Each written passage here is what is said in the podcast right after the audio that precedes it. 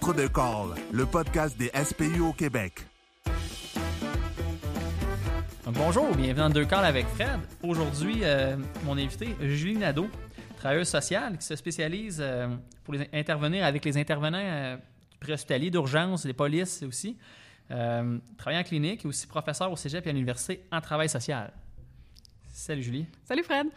Donc, euh, aujourd'hui, on va parler des, euh, des- des situations de crise des patients, comment les gérer, comment euh, éviter l'escalade euh, de la chicane, éviter les problèmes, puis tout en respectant le patient là-dedans. Ce serait quoi les trucs que tu aurais à aux paramédics là, pour qu'ils puissent mieux intervenir auprès de ces clientèles-là?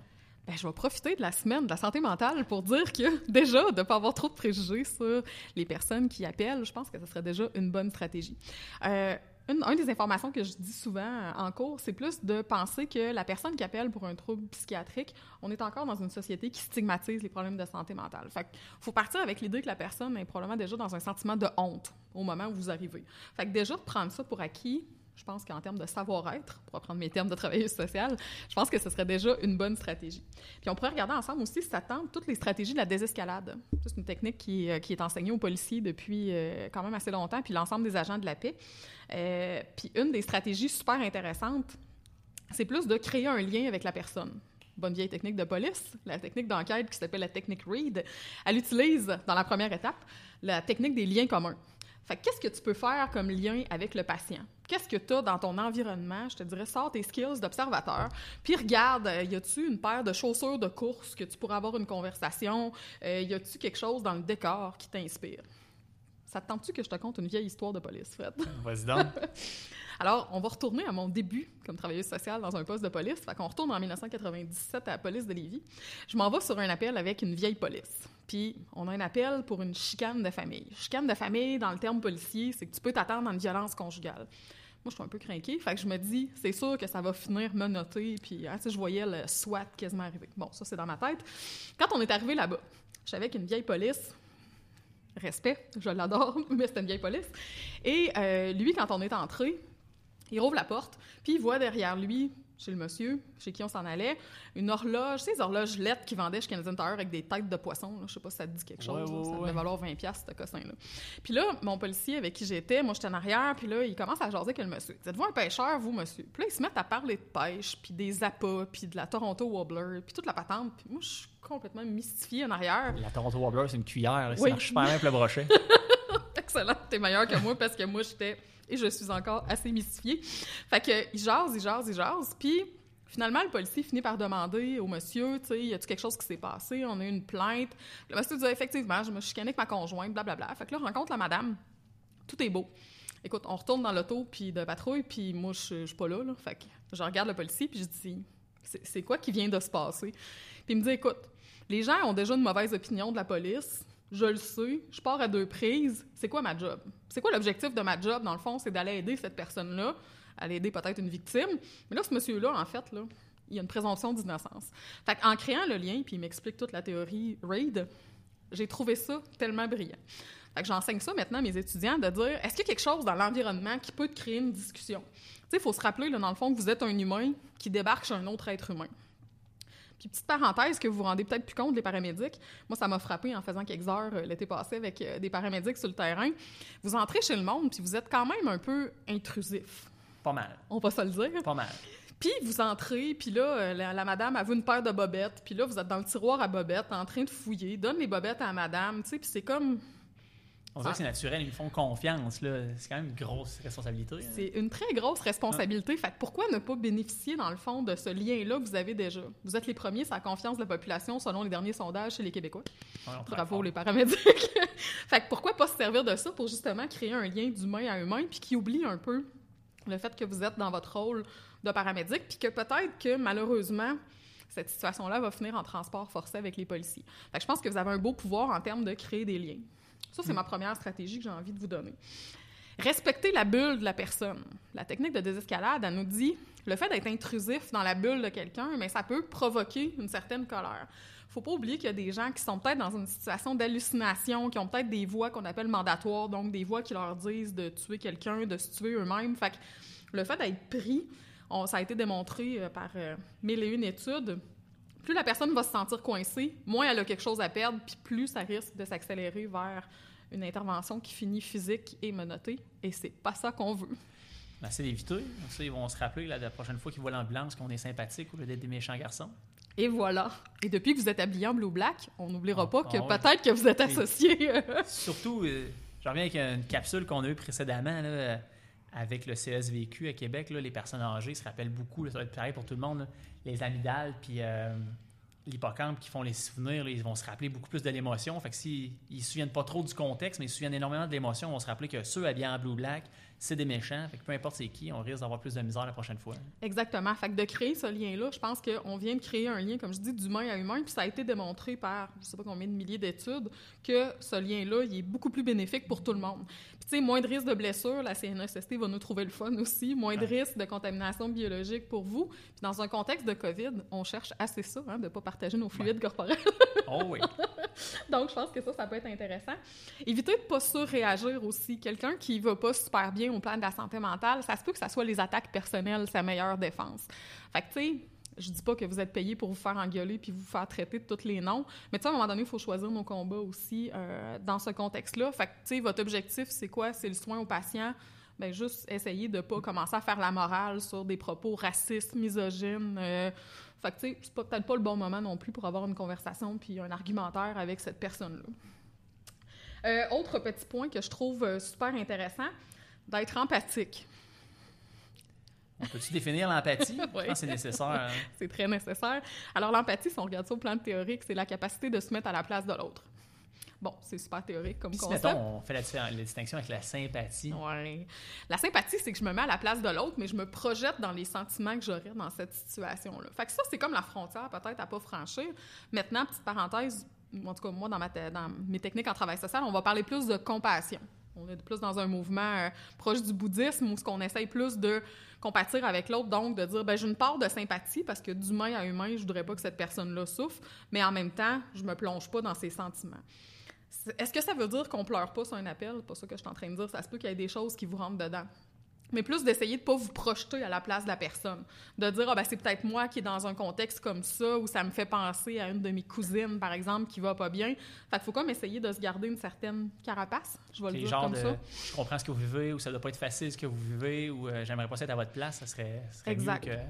Puis, tu sais, je comprends ce que vous me dites versus je vous comprends. Je vois souvent des interventions, puis mettons que tu serais dans un de mes cours, puis que tu dirais je vous comprends. Ça, c'est un détonateur. Ouais, c'est Oui, ça. hein? Tu sais, mettons, la personne vient de perdre un de ses proches, on est dans un contexte hors santé mentale, mais vient de perdre un de ses proches, mettons, sur une annonce de décès, puis on dit je vous comprends.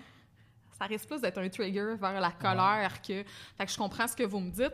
Puis, il y a une super bonne stratégie. Moi, j'appelle ça la technique Patrick Huard. Je sais pas si tu te rappelles de ce merveilleux numéro de Patrick Huard qui était Ferme ta gueule. Qui, est- Ah oui, qui est de bien savoir utiliser les silences. J'ai l'humour d'urgence très adéquat. Donc, d'essayer de laisser le temps à la personne. Souvent, ce qu'on va faire, puis je sais que les policiers à l'époque étaient formés à, à aller assez vite vers le choix de réponse de la P38, mais avec une personne en crise, des fois, il faut juste lui laisser le temps de processer, anglicisme, je m'excuse, mais de digérer l'information. Fait que d'avoir, de prendre le temps avec le patient, ça va sûrement être quelque chose qui est bien aidant, puis ça fait partie de la technique de la désescalade aussi. on essaye souvent euh, dans le préos de se dépêcher à faire nos affaires. Avec nos médicaments, on a des temps, l'arrêt cardiaque, on a des temps. Des fois, là, en santé mentale ou même dans le questionnaire habituel, d'espacer les. de laisser le temps au patient de répondre ou d'encaisser ce qu'on dit. Là. Pense effectivement, ça pourrait être une bonne solution. En plus, il se sentirait moins attaqué. là. Absolument. Puis, une des déformations professionnelles que vous avez, puis je vous chicane pas, je comprends que vos protocoles sont souvent avec des questions fermées. Mais quand on arrive dans un univers santé mentale, ça va être plus facile d'utiliser des questions ouvertes. Racontez-moi comment vous vous sentez aujourd'hui. Fait que de laisser l'espace à la personne plutôt que d'y aller avec du oui-non. Êtes-vous en colère? Ben, mettons, la personne vient te dire euh, Je t'en bip, tabarnak. Puis là, vous dites Fait que vous êtes en colère. T'sais, ça vient comme de minimiser son émotion. Fait que d'y aller en question ouverte, c'est beaucoup plus facile pour la personne de justement créer le lien de confiance avec vous. Fait que ça, c'est une super bonne stratégie. Puis dans les questions ouvertes, je vous invite également à essayer d'oublier le pourquoi. Les questions qui commencent par les pourquoi, et ça fait beaucoup de stock, hein? De commencer des questions par le pourquoi, ce que ça fait en termes neuropsy, c'est on va se mettre sur un mode défensif. Puis des gens qui ont déjà l'expérience du système judiciaire, une petite coche de plus, je vous rappelle que vous êtes habillé en bleu ou black, puis vous posez des questions avec pourquoi, il vous manque une flashlight dans les yeux, puis vous avez l'air de faire un interrogatoire. Surtout si on revient au premier point que tu as dit. S'ils ont déjà honte de nous avoir appelés, si en plus on leur met ça d'un dent, ça risque pas être le fun. Fait que là, on est en hein. augmentation, très bonne stratégie. Fait que là, on va être en escalade, puis nous, ce qu'on veut, c'est une désescalade. Mais tu sais, cette stratégie-là, un peu comme le protocole Omega qui est utilisé dans les centres hospitaliers, tu sais, y a pas, c'est pas une panacée, puis on vient pas de tout découvrir avec ça, mais tu sais, de garder le côté humain, de créer le lien avec la personne, puis il y a rien qui empêche d'avoir de l'humour, pas de rire du patient, là, c'est pas ce que je dis, mais tu sais, d'avoir un moment qui peut être drôle aussi avec la personne, puis comme je vous dis, en, en prenant des points autour, en ayant des bonnes stratégies d'observation, tu sais, vous l'avez déjà, le skill d'observation, parce que justement, vous voulez pas vous mettre en danger, bien, utilisez-le à votre à votre avantage pour créer un lien avec le patient. Je pense que c'est une bonne stratégie. Je pense aussi, ça, ça me rappelle, ça me, ça me rappelle souvent mes interventions. Euh, J'ai tendance, quand je suis TO2 surtout, là, dans notre langage, le, le conducteur. Oui. J'ai tendance à regarder les photos de famille puis ça gagne. Puis quand il y a un blanc, puis le patient qui sait pas trop où il s'en va, puis il est stressé, ramener sur. Ah, vous avez des enfants, vous? Vous avez fait quoi dans la vie? Voir les diplômes? Wow, c'est non mais cool, ça. Puis souvent, les patients, on sent qu'ils se détendent. La famille se détend. Surtout, souvent, c'est plus la famille qui est nerveuse que le patient. Mais en même temps, capable de slacker l'intensité de l'intervention. Si on a une crise, j'imagine qu'on peut faire la même chose. Là. Absolument. Trouver quelque chose, dans le fond, qui est pas, qui est pas culpabilisant pour la personne. Puis, tu sais, si vous partez avec l'idée que la personne, elle a honte que vous soyez là, je pense que déjà, vous allez avoir le pas de recul nécessaire pour justement pas être en train d'appuyer sur une plaie puis de la faire sentir encore plus mal. Puis, tu sais, si je grossis ça, là, mettons, pour une P38, ce que vous avez à vous déplacer avec les services policiers, imaginez, puis c'est comme ça que je l'enseigne à mes étudiants, imaginez la personne, elle va pas bien, elle a honte, elle a, bon, probablement... euh, verbaliser des idées suicidaires pour qu'on soit en amorce ou du moins en étude de P38. Là, il arrive deux policiers, un superviseur, deux ambulanciers. L'intervenant du centre de crise peut-être se déplace. On va ajouter les stagiaires. Les stagiaires, ouais, je suis fine, j'ai pas mis de stagiaires, mais effectivement, on peut rajouter des stagiaires, un TA3 qui est peut-être en retour progressif au travail, tant qu'à mettre du monde, on va en mettre. Là, la personne, elle décide d'aller avec ou sans son consentement au centre hospitalier. Vous arrivez au CH, là, il y a l'infirmière au triage, il y a tous ceux qui sont dans la salle d'attente, il y a l'agent de sécurité. Ça commence à faire beaucoup de monde pour quelqu'un qui va déjà pas bien. Fait que, tu sais, Ouais. déjà de minimiser ça, puis Imaginez, notre, dans notre beau langage d'urgence, on a euh, une catégorie de population qu'on appelle le weareux, hein, le weareux d'Amérique. Puis là, vous êtes... La seule race qui est pas en extinction. Et Québec. voilà, exactement, on n'a pas de problème avec ça. Puis là, tu sais, je- caricature, mais imaginez là, que ça se passe, puis Louise, elle va pas bien présentement, puis elle se ramasse avec vous, plus les policiers, puis là, ben, tu sais, il y, a un sa- il y a une coupe de sapin de Noël en avant de chez elle, puis là, ses voisins sont collés dans les fenêtres, puis ils disent « Mon Dieu, mais qu'est-ce qui se passe avec Louise? » Puis on n'a pas encore déstigmatisé la santé mentale. Fait que si Louise s'est cassé le fémur, elle revient le lendemain, euh, puis elle, elle a un bandage, des béquilles, etc., c'est sûr que les gens vont poser des questions, elle sera pas mal à l'aise. Mais imagine que Louise, a fait une tentative de suicide ou a verbalisé des idées suicidaires, elle passe son 72 heures au centre hospitalier, puis elle revient chez elle. Je suis pas sûre qu'elle a envie de répondre aux questions de sa en voisine. plus, ça sort de là en criant avec des menottes au poignet. Ben, c'est ça. Mettons que ça fait pas. euh, puis je dis pas qu'il faut pas le faire. Comme je dis, je veux pas faire le procès des intervenants. Mais tu sais, dans la mesure du possible, si on est capable de faire ça, puis je vous demande pas de pas arriver en ambulance, là. Je suis pas du tout dans ce discours-là. Mais tu sais, on revient avec la honte, on revient avec quelqu'un qui va raconter son histoire. Elle va déjà pas bien. Elle raconte son histoire à combien? J'avais compté au minimum 11 intervenants, là, sous une P38 Ouais. qui va se rendre à la fin. Bof. On voit souvent, euh, quand les interventions sont pas musclées, mais nombreuses, qu'il y a eu euh, beaucoup de fois à parler avec les idées suicidaires. là. Les patients qui ont, euh, qui ont des vraies idées suicidaires, pas sûr que c'est un propos de semi-mal rapporté. là. Les patients qui nous le verbalisent Oui. eux autres mêmes que oui, euh, je vais me suicider. Quand on, le- on est trop nombreux, on leur parle, puis ils répètent leur histoire trop souvent. Quand on arrive au triage, là, ils sont fermés, ils parlent plus. Puis là, ça finit souvent dans un petit raccoin. euh, puis elle dit plus un mot, puis on a vu un changement de la personne d'une détresse au départ à vraiment quelqu'un qui est fermé, qui plus rien savoir de l'aide de personne. Puis, tu sais, si on se met à la place, là, mettons qu'on utilise notre processus empathique de tantôt, puis qu'on se met à la place de Louise, mon personnage imaginaire de tantôt, puis, tu sais, elle vous l'a, elle l'a raconté, mettons que c'est elle qui a appelé au 911 parce qu'elle avait besoin d'aide. Elle le raconte au répartiteur, elle le raconte aux policiers. Les policiers demandent un transport, vous arrivez, elle le raconte encore. Ça se peut qu'à un moment donné, son histoire, il y, a, il y a toutes sortes de mécanismes qui peuvent se passer dans sa tête qui disent, ben c'est pas si pire que ça, dépendant de l'attitude qu'elle a eue. Puis elle peut saisir, même si vous êtes super ouvert, ça se peut qu'elle saisisse un moment non-verbal comme étant de la fermeture, puis après ça, elle décide que ça ne tente plus de raconter son histoire. Fait que tout ça peut amener aussi, puis les voisins, etc., ça peut amener la personne effectivement à se fermer. Fait que je défends pas le, fait que la P38 passe pas droite des fois, mais des fois, ça peut expliquer que quelqu'un soit pas retenu au CH, alors que dans notre tête d'intervenant, c'est comme, mais voyons, cette personne-là, elle allait pas bien tantôt, elle me l'a elle-même verbalisé. Fait que je pense qu'on peut faire attention. Ce serait une bonne pratique dans ce cas-là si les, les, policiers sont arrivés avant nous autres, ils ont l'histoire de, de, valider avec la police d'abord, puis après ça, de, de, confirmer rapidement avec le patient, puis voir, aller attendre, voir le lien qu'on est capable de voir, puis comme ça, on n'aura pas à y faire répéter son histoire complète, juste des points saillants. C'est vrai ce que je dis ou c'est pas vrai? Moi, je pense que ça serait une bonne stratégie pour essayer le plus possible d'éviter à cette personne-là de le raconter parce que, tu sais, moi, je reçois des gens en bureau clinique, puis les gens me disent Ah, ça faut encore que je raconte mon histoire, je peux pas croire. Fait qu'il y a beaucoup de gens qui nous demandent même, tu sais, via euh, l'accès à l'information, puis une demande d'autorisation, de dire ben le médecin de famille, par exemple, qui me réfère, va m'envoyer le dossier parce que la personne est juste tannée de la raconter son histoire. Fait que moi, je pense que oui, plus qu'on peut éviter ça, puis, tu sais, avoir un, avoir beaucoup d'empathie pour cette personne-là qui va déjà pas bien. Puis là, on donne l'exemple du suicide, mais tout ce qui touche la santé mentale, c'est la même chose. sais. On est souvent dans la stigmatisation, on est souvent dans...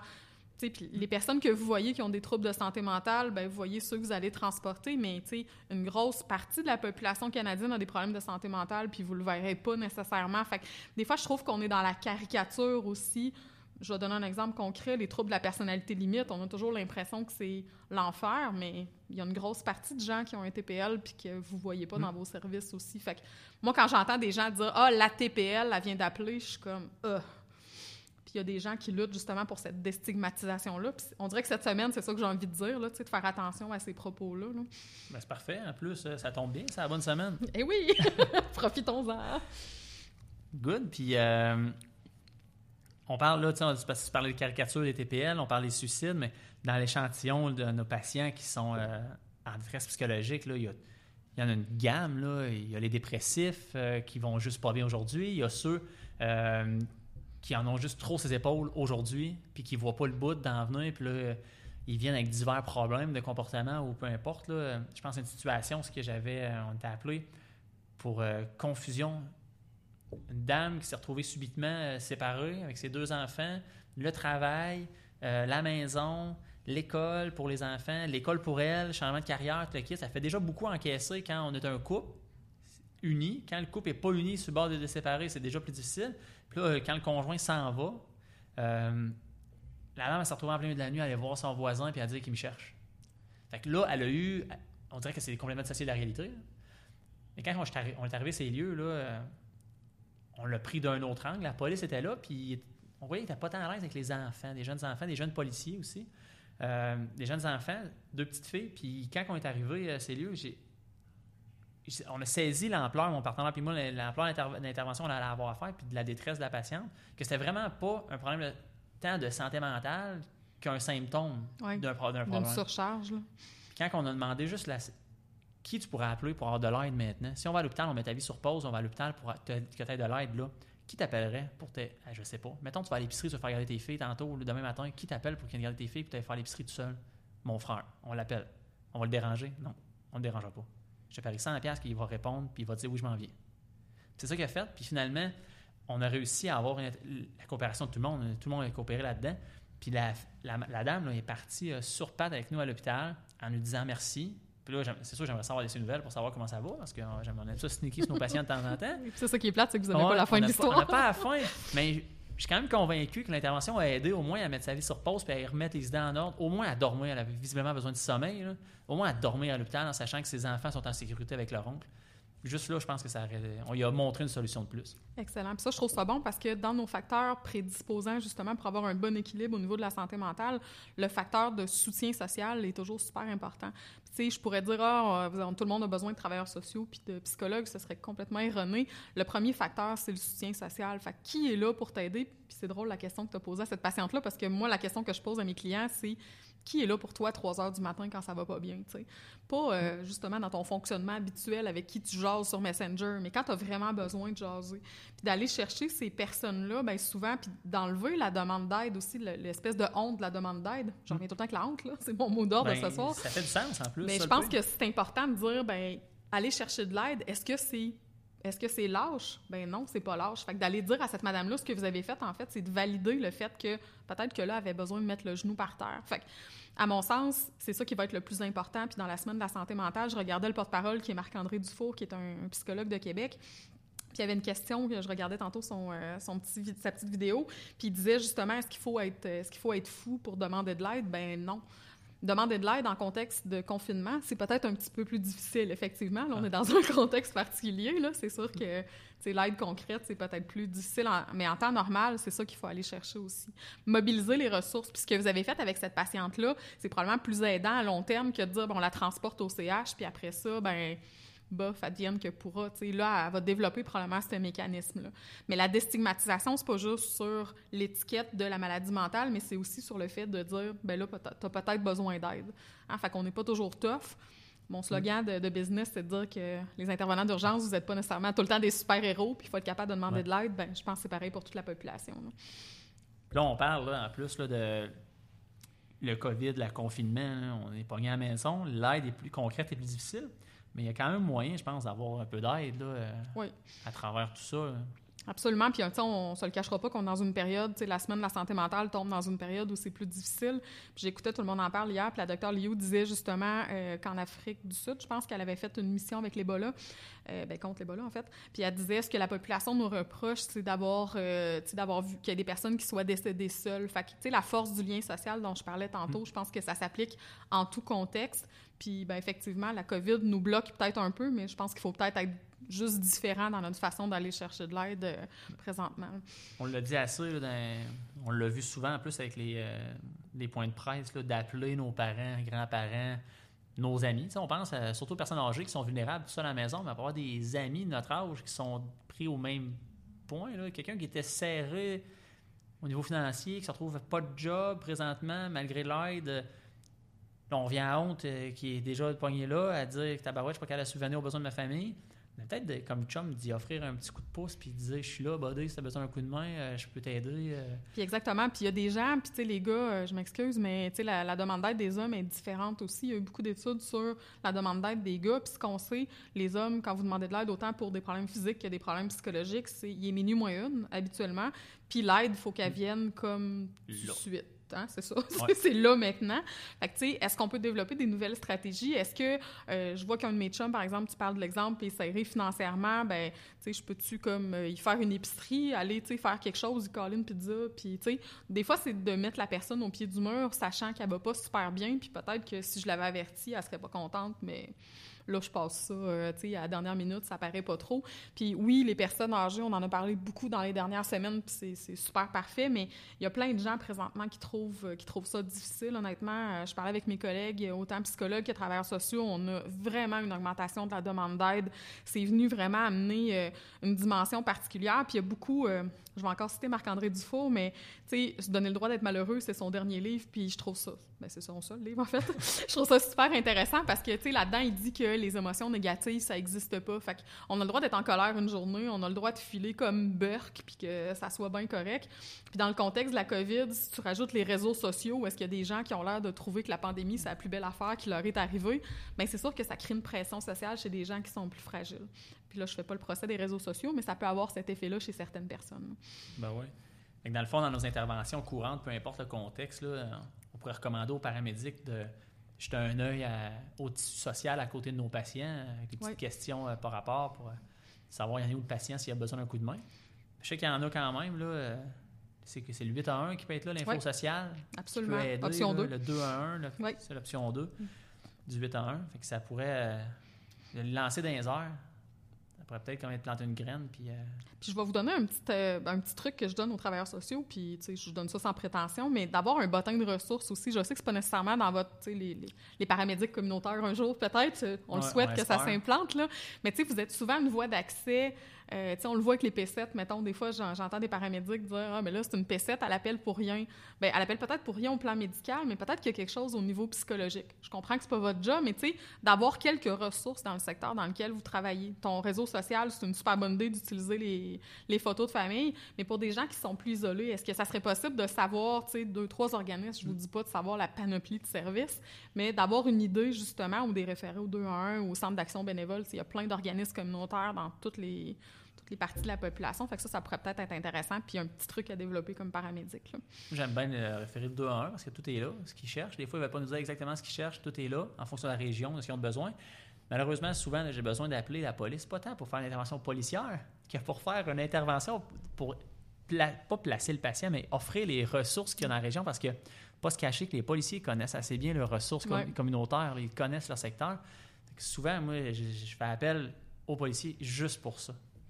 Juste pour savoir où que le patient ou la personne peut aller qui va être le mieux pour lui présentement. Si je reviens, euh, Julie, avec euh, ce qu'on a dit aujourd'hui, sur- aujourd'hui, là, euh, les trucs pour euh, éviter l'escalade. Ouais. Ben, euh, juste se rappeler que le patient, lui, quand il appelle, probablement qu'il a honte d'avoir appelé ou d'être euh, pris avec plusieurs intervenants, qui rentre dans sa bulle là, Ouais. assez rapidement, dans son intimité aussi. Euh, D'essayer de créer un lien rapide avec quelque chose, peut-être même avant de poser des questions là, sur l'intervention, en commençant par le lien, si on voit que le patient déjà ça s'enligne pour être euh, une intervention qui va être plus psychosociale que médicale. Prenez un deux minutes, là, puis c'est un deux minutes, je pense que vous ne perdrez pas en escalade, justement. justement. Mm. vous débarquez chez le monde. Juste vous rappeler aussi, c'est un privilège que vous avez. Moi, honnêtement, comme travailleuse sociale, je vous envie ce privilège-là. Ben, pas toujours, mais je veux dire, Oh, en ouais. général, c'est une chance quand même de, de voir la personne dans son milieu naturel. Fait que d'aller utiliser ce qu'il y a autour de vous, je pense que c'est juste une bonne stratégie à développer pour créer ce lien-là avec une personne. Je pense que c'est important aussi honte. pour le reste. là. Oui, Euh, si le patient sent mieux, évidemment, ça va aller mieux. Euh, on t'a parlé aussi là, de l'empathie versus compassion. Peut-être allier dans la compassion, utiliser plus le je vous entends, j'entends ce que vous me dites, plus que je comprends ce que vous me dites, plus que je vous comprends. Ouais. Euh, ça pourrait éviter des, euh, des mauvaises compréhensions, de mauvaises conceptions du patient là, qui dirait que tu ne me comprends pas du tout. là. exact. Euh, puis de, laisser place au silence, laisser le temps au patient de réagir puis de- d'encaisser ce qu'on vient de lui dire, ce qu'on vient de lui demander, pour avoir une meilleure réponse, puis faire participer euh, le patient dans son intervention aussi. hein. Très bonne, très bonne stratégie. En travail social, on appelle ça l'empowerment. C'est de redonner le pouvoir à la personne face à sa situation. Puis des fois, je suis consciente que ça peut être un faux choix. J'entends un policier dans mon oreille me dire que des fois, dans la P38, c'est un faux choix qui va s'exercer. Mais d'avoir un patient qui va venir de son propre gré, je reviens à P38, une, per- une personne qui vient de son propre gré versus quelqu'un qui vient me noter, ça va être beaucoup plus facile puis beaucoup moins dangereux pour tout le monde. Ah, je suis complètement d'accord. Merci Julie pour toutes ces belles informations-là, ces trucs. Ça me fait On va, plaisir. on va se revoir cette semaine pour une autre capsule là, qui va porter plus euh, sur la santé mentale des intervenants. On vient de faire les patients, on va passer aux intervenants maintenant. Parfait, merci Fred. À la prochaine. Bye bye.